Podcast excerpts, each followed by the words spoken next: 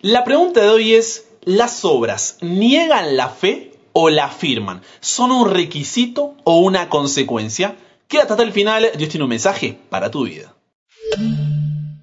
Buenas, ¿cómo estás? Soy el pastor en proceso Brian Chalá y te doy la bienvenida a esta comunidad imparable, porque nunca para de aprender, nunca para de crecer en su relación con Dios, porque hasta el cielo no paramos. Queremos ser vecinos en el cielo, así que si ese es tu deseo, esa es tu oración, te doy la bienvenida, estás en el lugar correcto y ya eres parte de esta comunidad. Estamos comenzando una nueva semana, se viene un tema tremendo durante toda esta semana. El programa de hoy será una muestra de eso, así que sin más, te invito a hacer una oración para darle la bienvenida a nuestro invitado de honor. Padre, gracias por poder comenzar una nueva semana, gracias porque podemos seguir adelante, podemos seguir buscándote, conociéndote, descubriéndote y sobre todo amándote. Por lo cual te pido que tu Espíritu Santo nos pueda guiar hoy en el estudio de tu palabra, que nos pueda mostrar cuál es tu voluntad, nos pueda guiar, Señor, hacia lo que tú quieres decirnos y podamos tener la humildad de poder escuchar tu voz y saber que tu voluntad es buena, agradable y perfecta. Tú conoces, Señor, cada corazón, cada hogar que se ha sumado al programa de hoy. Te pido que tú lo puedas bendecir, que te quedes con ellos, los fortalezcas, los consueles, les des esperanza, les des ánimo, que puedan saber que no están solos, sino que juntos vamos a continuar hasta verte en las nubes regresar. Por lo cual Dios nos entregamos a ti hoy. En el nombre de Jesús oramos. Amén. Jehová de los ejércitos, Dios de Israel, que moras entre los querubines, solo tú eres Dios de todos los reinos de la tierra.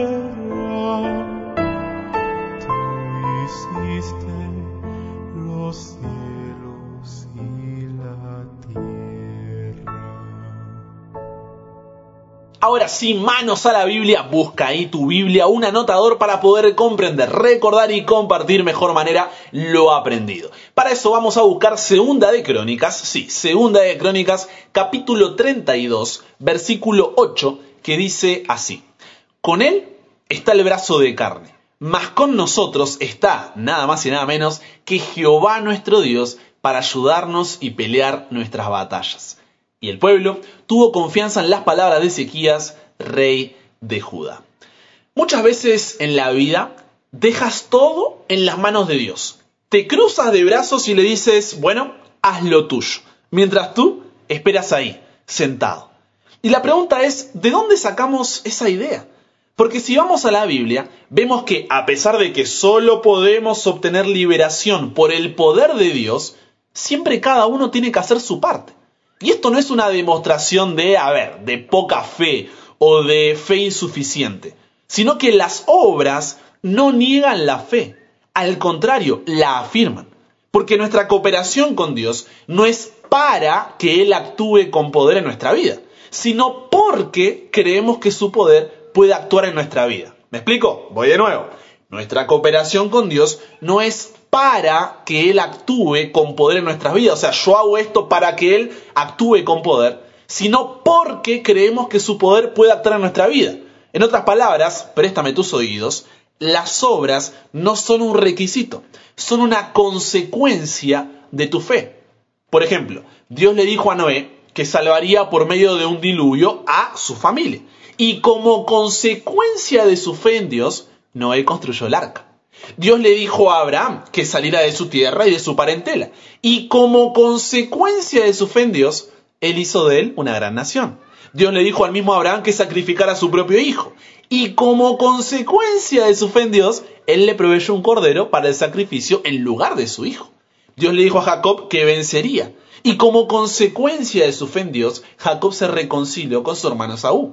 Dios le mostró en sueños a José los planes que tenía para él. Y como consecuencia de su fe en Dios, él fue íntegro y salvó al pueblo en los años de sequía. Dios mandó que el pueblo saliera de Egipto hacia el desierto y como consecuencia de su fe pisaron el mar rojo y éste se abrió. Dios le entregó a Jericó, a Josué en sus manos y como consecuencia de su fe en Dios es que dieron las vueltas a la ciudad que finalmente ¿qué pasó? Se derrumbó. Dios hizo a Sansón el hombre más fuerte de la historia. Dios hizo a David el rey de su pueblo. Y así podría seguir mencionando a Esther, Raab, Gedeón, Barak, Jefte, Daniel, Sadrach, Mesach, Abednego, los discípulos, Pablo. O sea, todos, todos ellos tuvieron que hacer su parte. No porque no tuvieran fe en que Dios podía hacer la suya, sino porque las obras no niegan la fe, sino que la afirman. No son un requisito, son una consecuencia de la misma. Y para entender este concepto un poco más en profundidad y no simplemente nombrar algunos ejemplos aleatorios, veamos lo que sucedió con Ezequías y el rey de Asiria.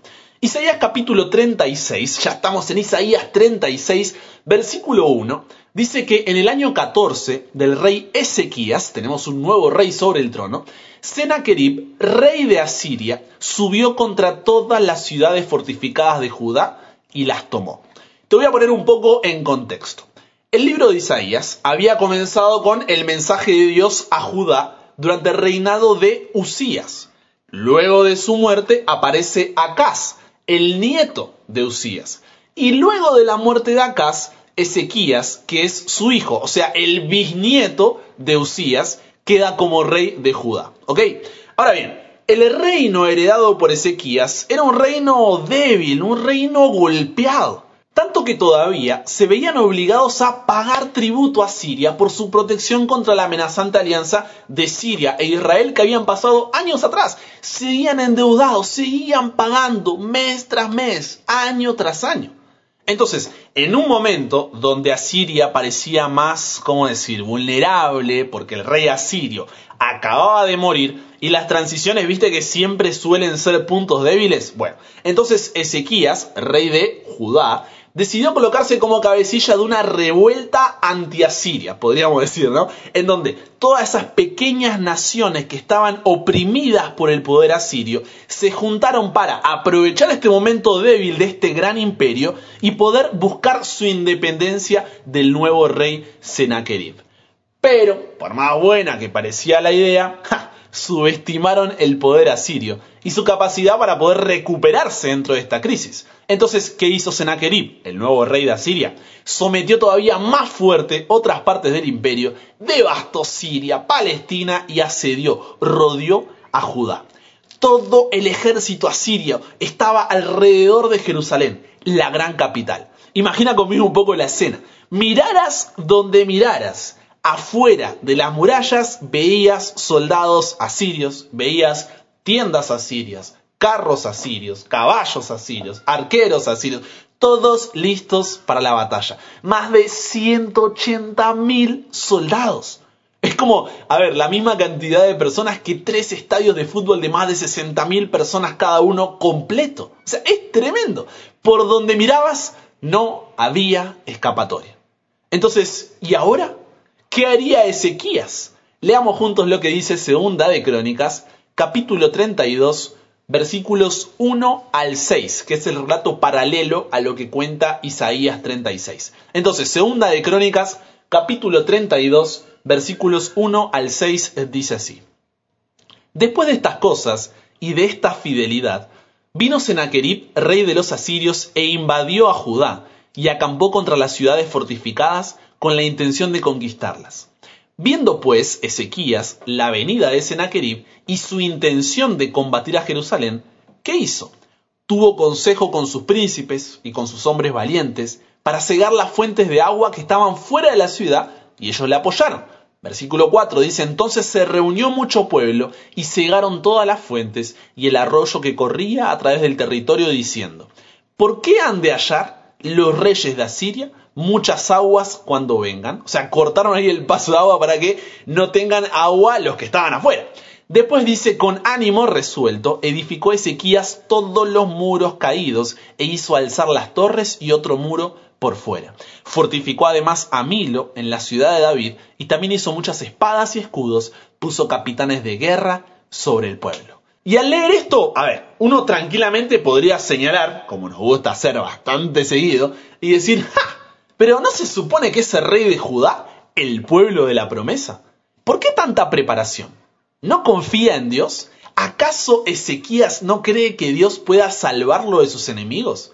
¿Cree que la respuesta depende pura y exclusivamente de él? ¿Confía en sus fuerzas y no en las de Dios? ¿Qué clase de rey es este? ¿Qué clase de líder? ¿Qué clase de pastor? ¿Qué clase de... Y podríamos estar señalando tranquilamente. Y te pregunto, ¿piensas que este era el caso de Ezequías? ¿Piensas que realmente él se estaba cargando con todo en sus propios hombros porque no confiaba en Dios, no dependía de él y creía que todo se valía por sí mismo? ¿Qué piensas? ¿Qué es lo que te lleva a pensar todo lo que acabamos de leer? Todas esas medidas de seguridad, por llamarla de alguna manera, que tomó Ezequías.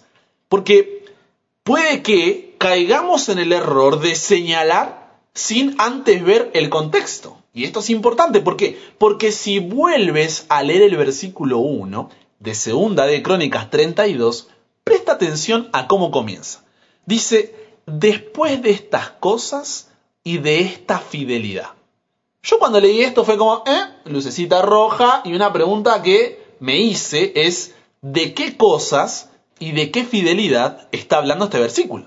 Porque si comienza de esta manera diciendo, después de estas cosas y de esta fidelidad, pero no me dice cuáles son, yo necesito saberlo porque si lo menciona es importante para lo que va a decir después. Entonces, si retrocedes un poco en tu Biblia y vas a Segunda de Crónicas, pero capítulo 29, donde se comienza a describir el reinado de Ezequías, fíjate que sobre él dice en los versículos 1 y 2, comenzó a reinar Ezequías siendo de 25 años y reinó 29 años en Jerusalén. El nombre de su madre fue Abías, hija de Zacarías, e hizo lo recto ante los ojos de Jehová, conforme a todas las cosas que había hecho David su padre. Tanto su bisabuelo como su abuelo y su padre, si bien uno fue mejor que el otro, hubo algunos más buenos, otros más malos, no pudieron acercar al pueblo hacia Dios. Y esa crisis de liderazgo había llevado al pueblo de Judá a una crisis de identidad, donde su mundo se caía a pedazos y tuvieron que aprender por las malas. Pero luego de tantos años, el mensaje de Dios por fin, podemos decir, por medio del profeta Isaías, finalmente fue escuchado. Si luego quieres leer Segunda de Crónicas, los capítulos 29 al 31, verás que Ezequías restableció el culto del templo, celebró la Pascua recordando la liberación que Dios había hecho con ellos de Egipto y reorganizó el servicio de los sacerdotes y levitas dentro del santuario como parte de la adoración.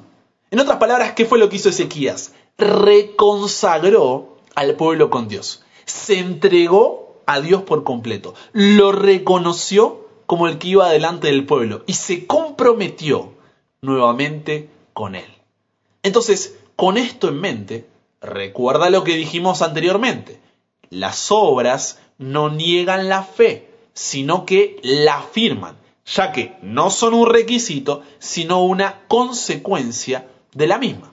Por eso segunda de Crónicas 32 dice, después de estas cosas y de esta fidelidad que vimos recién la reconstrucción del templo, la celebración de la Pascua y organizar de nuevo a los levitas y sacerdotes, después de estas cosas y de esta fidelidad, ahí sí tuvo consejo con sus príncipes y con sus hombres valientes. Después de estas cosas y de esta fidelidad, con ánimo resuelto, edificó todos los muros caídos e hizo alzar las torres y otro mudo por fuera. Después de estas cosas y de esta fidelidad, fortificó además a Milo en la ciudad de David. Después de estas cosas y de esta fidelidad, también hizo muchas espadas y escudos. Después de estas cosas y de esta fidelidad, puso capitanes de guerra sobre el pueblo. ¿A qué me refiero? ¿A qué voy con esto? A que Ezequías no se quedó ahí de, brazos cruzados esperando a ver la mano de Dios liberando a su pueblo. No, él actuó, tomó acción, pero luego de haberse entregado por completo a Dios. ¿Se entiende? ¿Por qué? Porque debes orar como si todo dependiera de Dios, pero trabajar como si todo dependiera de ti. ¿Qué significa esto? Que la fe no es un punto sobre el cual te debes equilibrar, es un camino por el que debes transitar.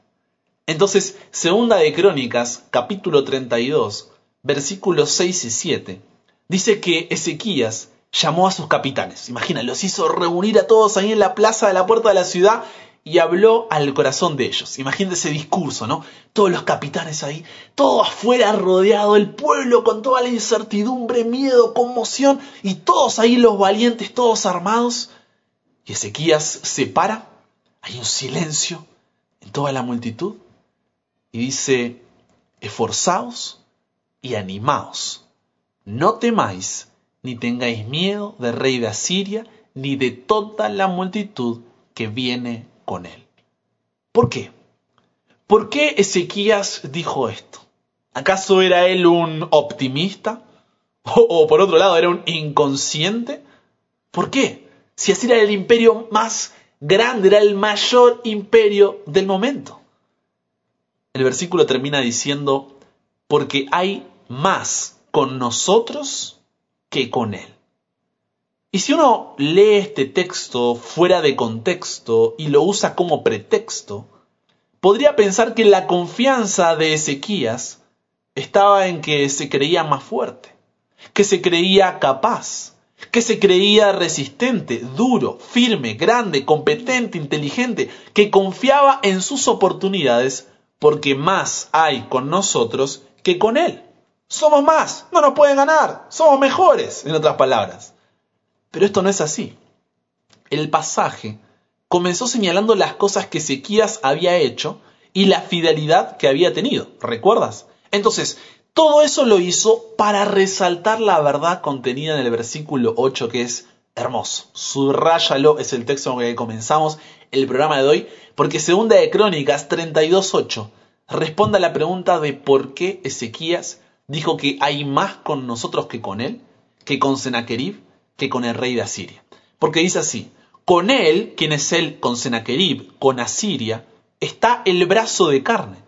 Mas con nosotros, y préstame tus oídos para esta parte, está Jehová nuestro Dios para ayudarnos y pelear nuestras batallas. Amén.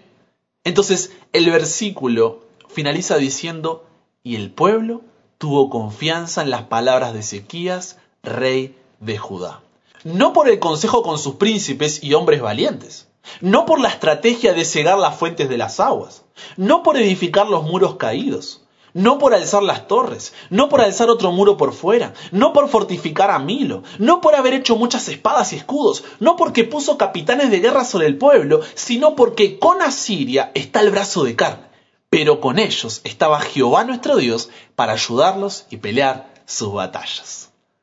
Yo no sé ¿Cuál es ese desafío, lucha, crisis o amenaza que hoy estás atravesando? Pero quiero resaltar tres principios que aprendemos del relato de Ezequías y Senaquerib y que puedes aplicar a tu vida hoy mismo. Primer principio, la batalla se gana o se pierde antes que comience. Toma nota de esto que es clave. La batalla se gana o se pierde antes que comience. Fíjate que antes de que llegue Senaquerib, con el ejército asirio, y antes que él tomara todas sus medidas de seguridad, Ezequías hizo tres cosas que hoy tú y yo podemos hacer para ganar la batalla antes de que comience. Primero, dijimos que restableció el culto del templo. ¿Qué significa esto? El templo de Judá significaba la presencia de Dios en medio del pueblo. Entonces mostraba al rey de reyes y señor de señores sentado en su trono. Y si tú quieres ganar esa batalla que estás enfrentando, primero debes ver quién está sentado en el trono de tu corazón. ¿Quién controla tu voluntad, tus pensamientos, tus acciones, tus deseos, tu carácter, tu comportamiento? Y si no es Dios quien está sentado allí, es hora de devolverle su lugar. Porque cualquier otro ídolo que esté allí sentado, llámalo ira, resentimiento, miedo, angustia, incertidumbre, dolor, sufrimiento, orgullo, necesidad, aceptación, materialismo, una relación, placeres, no lo sé. Pero cualquier otra cosa que esté sentada en el trono de tu corazón jamás podrá llenarlo porque solo hay un rey. Quizá te hayas acostumbrado porque hace tiempo que está allí. Pero déjame decirte algo. ¿Puedo decirte algo de corazón? Un trono solo es un trono cuando el que lo ocupa es un verdadero rey. Entonces, ábrele la puerta de tu corazón a Jesús. Somete tu voluntad a su voluntad y deja que su presencia llene tu vida. En segundo lugar, lo que hizo Ezequías para ganar la batalla antes de que comience es celebrar la Pascua. La Pascua le recordaba al pueblo la liberación de Dios de Egipto como una imagen de la liberación del pecado. Entonces, ese cordero que se sacrificaba en el altar representaba nada más y nada menos que al cordero de Dios que murió en la cruz por ti y por mí. Entonces, recuerda que Dios te da tanto el poder como el deseo para ser libre. Y esto no depende de tu sacrificio, sino de su sacrificio en la cruz. Deja de actuar como esclavo cuando la sangre de Jesús te libra de todo mal. Recuerda el valor de la cruz y que no importa cuán lejos te hayas ido o cuán bajo hayas caído, todavía puedes ir a Él.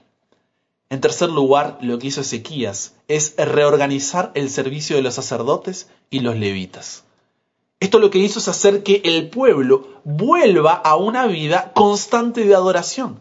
Porque cuando la presencia de Dios está en tu vida y te das cuenta del valor que tiene la liberación del pecado en la cruz, la adoración en tu vida no se resumirá a un lugar, a un tiempo u ocasión, sino que la adoración surgirá como respuesta constante en tu vida, como respuesta en gratitud a quién es Dios y lo que ha hecho por ti. Entonces no esperes a la batalla para hacer estos tres pasos. Recuerda el primer principio. La batalla se gana o se pierde antes que comience. El segundo principio que quiero dejarte hoy es las obras no niegan la fe. Las obras no niegan la fe, sino que la afirman ya que no son un requisito, sino una consecuencia de la misma. Entonces, debes orar, decíamos, como si todo dependiera de Dios, pero trabajar como si todo dependiera de ti.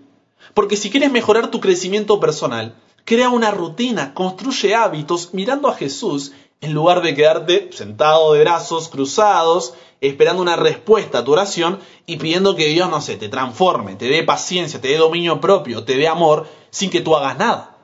Si quieres conseguir trabajo, envía currículums a todos lados. No hay un trabajo que sea indigno. Deja de lado ese orgullo. Si eres ingeniero, pero tienes que, no sé, limpiar baños, lavar autos, pasear perros, trabajar en un supermercado, cortarle las plantas a la señora de enfrente, entregar comida, hazlo.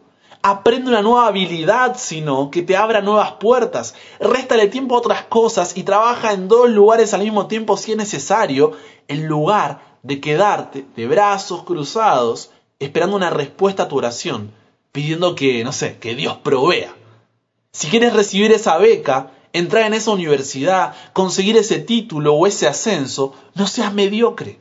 Apunta a la excelencia, piensa siempre en el servicio, en lugar de quedarte sentado de brazos cruzados, esperando una respuesta a tu oración, pidiendo que Dios te permita cumplir ese sueño. Si tu matrimonio está pasando una crisis, ponle el nombre que quieras a esa crisis, deja de señalar y pregúntate qué puedes mejorar tú. Deja el orgullo de lado y apunta a la solución, no a los culpables. Coloca un horario de oración intercesora específicamente por el problema. Ve a terapia familiar, busca consejería matrimonial, busca libros que te ayuden a mejorar la relación, la comunicación, que les enseñen a dialogar un asunto y resolver problemas. Ten esa conversación con la otra persona que Hace años vienes retrasando. Haz ingeniería inversa y pregúntate qué hicieron mal. Busca la manera de retroceder por ese camino. Fortalece la relación con Dios que tienen cada uno de manera individual con Dios, pero también la relación que deberían tener como pareja en lugar de quedarte sentado, de brazos cruzando, esperando una respuesta a tu oración, pidiendo que Dios restaure tu matrimonio. Si ves que tu salud se está deteriorando, mira cómo está tu alimentación. ¿Estás cuidando el templo del Espíritu Santo? Y hablo en todo el sentido del mismo. ¿Qué estilo de vida estás teniendo? ¿Cómo estás de estrés, de ansiedad? ¿Cuántas horas duermes por noche? ¿Estás durmiendo en el horario equivocado o el adecuado? ¿Cuándo fue la última vez que hiciste ejercicio? ¿Fuiste al médico para hacerte las revisiones? ¿Estás siguiendo el tratamiento? ¿Te estás enfocando solo en tu problema? ¿O estás aprovechando la situación que te está tocando para ayudar a otros que están en la misma situación? Hazte estas preguntas y actúa en lugar de quedarte sentado de brazos cruzados esperando una respuesta a tu oración, pidiendo que Dios le dé salud a la familia. Y sé que no es tan simple como lo describo, y que muchas veces es más complejo y requiere más de una respuesta, pero ¿Logras entender ese segundo principio? Está bien orar, debes orar, debe ser lo primero que haga. Cuéntale tus problemas, cuán grande es tu Dios. Pero las obras no niegan la fe, sino que la afirman, ya que no son un requisito, sino una consecuencia de la misma. Debes orar como si todo dependiera de Dios, pero trabajar como si todo dependiera de ti. ¿Cómo hacer esto de manera práctica? Siete cosas hizo Ezequías. Primero, pidió consejo a sus príncipes y hombres valientes. Entonces pregúntate, ¿quiénes te rodean? ¿Quiénes son tus amigos? ¿Con quiénes te relacionas? ¿Qué cuentas sigues en las redes sociales? ¿Con quién y en qué pasas tu tiempo? Porque eso que permites que te rodee son los príncipes y hombres valientes que luego te darán consejo y determinarán tu curso de acción. Entonces, ¿a quién estás dándole acceso a tu círculo de consejo? Dime con quién y en qué andas y te diré quién eres. Lo segundo que hizo Ezequías fue cegó las fuentes de las aguas. Porque si tú dejas accesos a tu vida por el cual el enemigo puede entrar y destruirte, no importa cuán grandes sean tus puertas, no importa cuán anchas sean tus murallas, el enemigo solo necesita un conducto de agua por el cual ingresar y destruirte por dentro. Entonces, piensa en esos accesos que puedes estar dejando en tu vida por los cuales el enemigo puede entrar.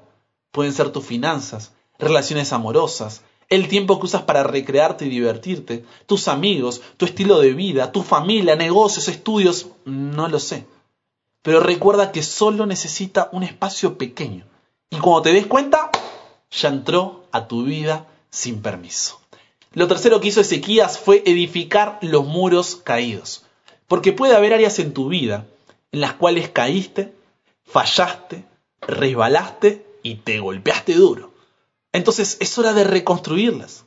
Porque los muros lo que hacen es proteger la ciudad. Y una ciudad con muros caídos es festín para los enemigos. Entonces pregúntate, ¿qué muros debo reconstruir?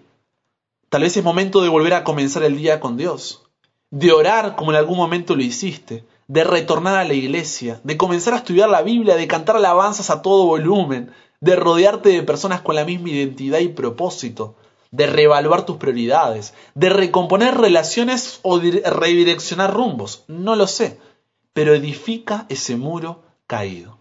La cuarta cosa que hizo Ezequías fue alzar las torres. Las torres eran para vigilar y por mucho tiempo quizás has tenido baja la guardia y eso le permitió al enemigo acercarse a ti sin que te des cuenta y dejarte a ciegas. Es por eso que tu estilo de vida, alimentación, ejercicio, sueño y demás da pena.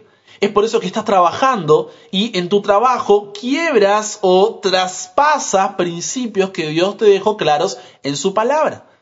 Por eso estás estudiando esa carrera solo por la cantidad de dinero que vas a generar. Por eso estás en esa relación de yugo desigual.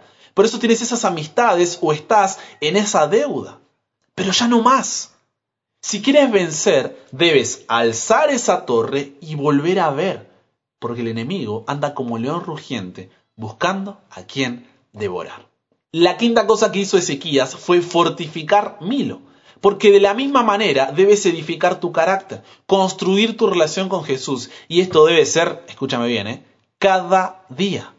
No debes conformarte, sino que siempre debes buscar fortificar lo que ya tienes, pero un día a la vez.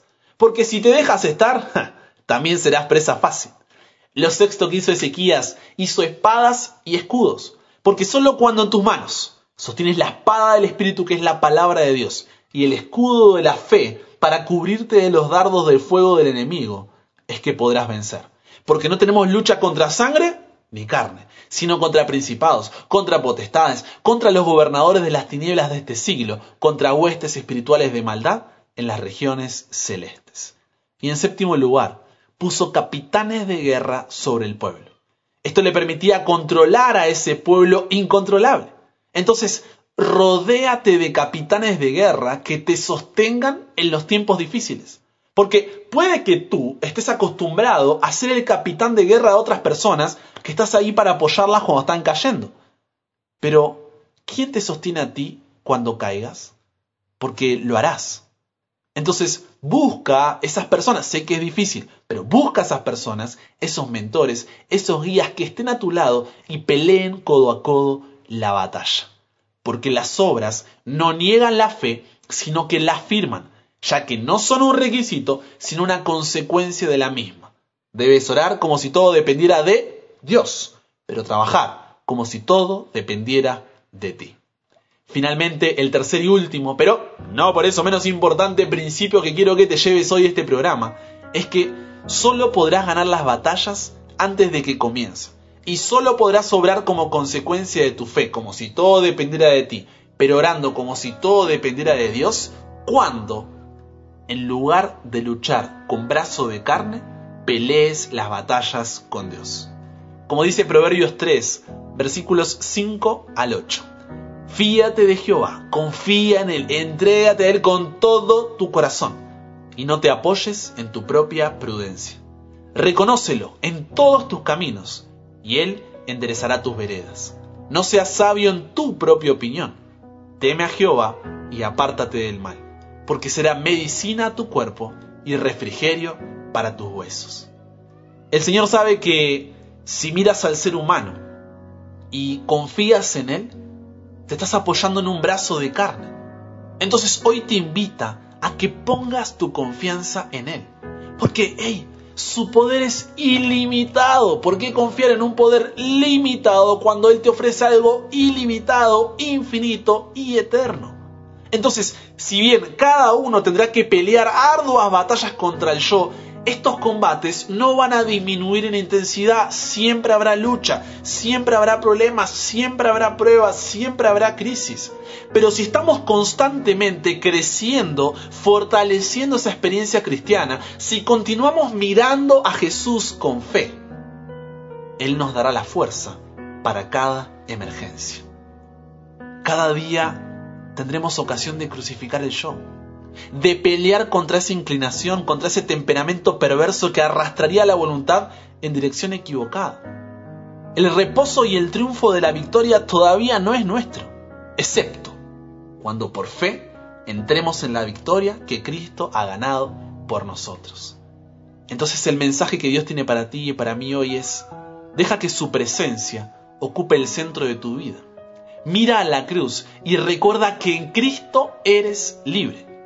De esa manera, vivirás una vida de gratitud en respuesta a quién es Dios y lo que hizo por ti. De esa manera tendrás la fidelidad necesaria para ganar la batalla antes de que comience, porque tendrás cuidado con quién está en tu círculo de influencia. Cerrarás los accesos a tu vida por los cuales el enemigo puede entrar. Edificarás esos muros caídos. Levantarás las torres de vigilancia para poder ver. Fortalecerás esa relación con Dios. Tomarás la espada del Espíritu que es la palabra de Dios y el escudo de la fe para evitar los dardos de fuego del enemigo que busca tentarte para hacerte caer. Y te rodearás de personas que luchen a tu lado hasta la muerte. ¿Ese es tu deseo? ¿Esa es tu oración? Entonces cierra tus ojos y ora conmigo. Padre, gracias por un mensaje tan poderoso para comenzar esta semana. Un mensaje tan poderoso para toda esta semana que tenemos por delante. Tú conoces ese rey Sennacherib, esa Asiria que rodea nuestra vida y nos hace sentir que no hay salida. Es más, vamos a ser sinceros, nos hace sentir derrotados. Pero que hoy podamos recordar que solo podremos ganar la batalla antes de que comience y solo podremos obrar como consecuencia de nuestra fe, como si todo dependiera de nosotros, pero orando como si todo dependiera de ti. Cuando, en lugar de luchar con brazo de carne, peleemos las batallas tomados de tu mano. Por lo cual Dios, hoy nos aferramos a ti, para que tú nos cambies, nos renueves y transformes. Porque en el nombre de Jesús oramos.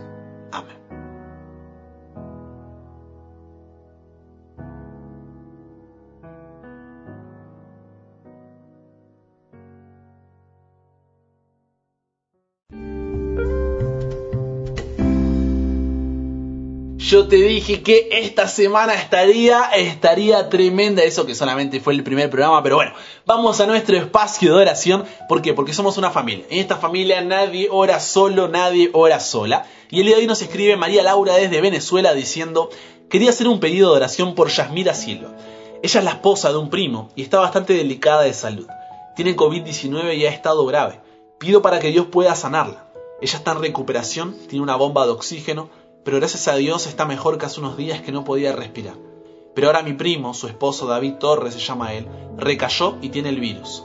Seguimos orando, el poder está en la oración para que Dios siga tomando el control. Nos mantenemos confiados. Claro que sí, María Laura, estamos en oración entonces por Yasmira y por David. Y después nos escribe también Liliana Bazán, diciendo, hola pastor, disculpe la molestia. No, por favor, ¿cómo disculpe la molestia? Por favor, ¿eh? Liliana dice, ¿podrían orar por Elsa Beatriz Barlomeo? Tiene una arteria tapada y la tienen que operar pero es muy complicado porque es asmática crónica y tiene un problema de sobrepeso y también pido oración por su hija Karina Soco, que está muy angustiada. Así que por favor oremos juntos porque la oración tiene mucho poder. Desde ya, muchas gracias. Claro que sí, entonces hoy oramos por, anota, ¿eh? Yasmira, por David, por Elsa y por Karina. Mañana oramos por ti. Y finalmente un testimonio de cómo cuando tú compartes Dios te utiliza para ser de bendición en las personas que te rodean. Mira lo que dice ahí. Irina Pérez dice, mi hermano, que Dios te pueda seguir utilizando grandemente como lo está haciendo hasta ahora. Eres un instrumento de bendición y desde que me compartieron los audios te confieso que muchas veces los oigo dos o tres veces por día para poder captar todo lo que explicas. Lo estudio una y otra vez y me siento muy contenta de aprender cada día más de la palabra de Dios y entender tantos interrogantes que tenía. Muchas gracias de corazón. Qué lindo, qué bendición es ver eso, ¿no? Porque es, no se trata de mí, no se trata del equipo, no se trata, no, no hay nada raro que hagamos, sino que simplemente vamos a la palabra de Dios y cuando conocemos al Dios de la palabra, nuestra vida no puede ser igual. Así que gracias Irina por tu mensaje, gracias a todos los que siempre envían un mensaje, un testimonio para poder seguir motivándonos y ver lo que Dios hace en nuestra vida. Con eso dicho, hagamos una oración y cerremos el programa de hoy. Padre, gracias por la oportunidad de poder juntarnos, de poder estudiar tu palabra, por este momento de oración intercesora con poder, Padre. Te pido especial oración por Yasmira, por David, por Elsa, por Karina, que puedas estar, Señor, a su lado, les dé fortaleza, consuelo, esperanza, una luz en medio de ese túnel que parece que no hay, no hay salida. Agradecerte por testimonios como el de Irina, Agradecerte por el equipo, Señor, que no baja los brazos. Pedirte especialmente por el abuelo de Joseph, miembro de nuestro equipo, que hace las imágenes, que está mal también pasando por COVID. Que puedas cuidarlo, acompañado también a toda su familia. Y gracias, Señor, porque estamos juntos en oración. Quédate con nosotros hoy y siempre y que podamos siempre mirar a ti. En el nombre de Jesús oramos. Amén.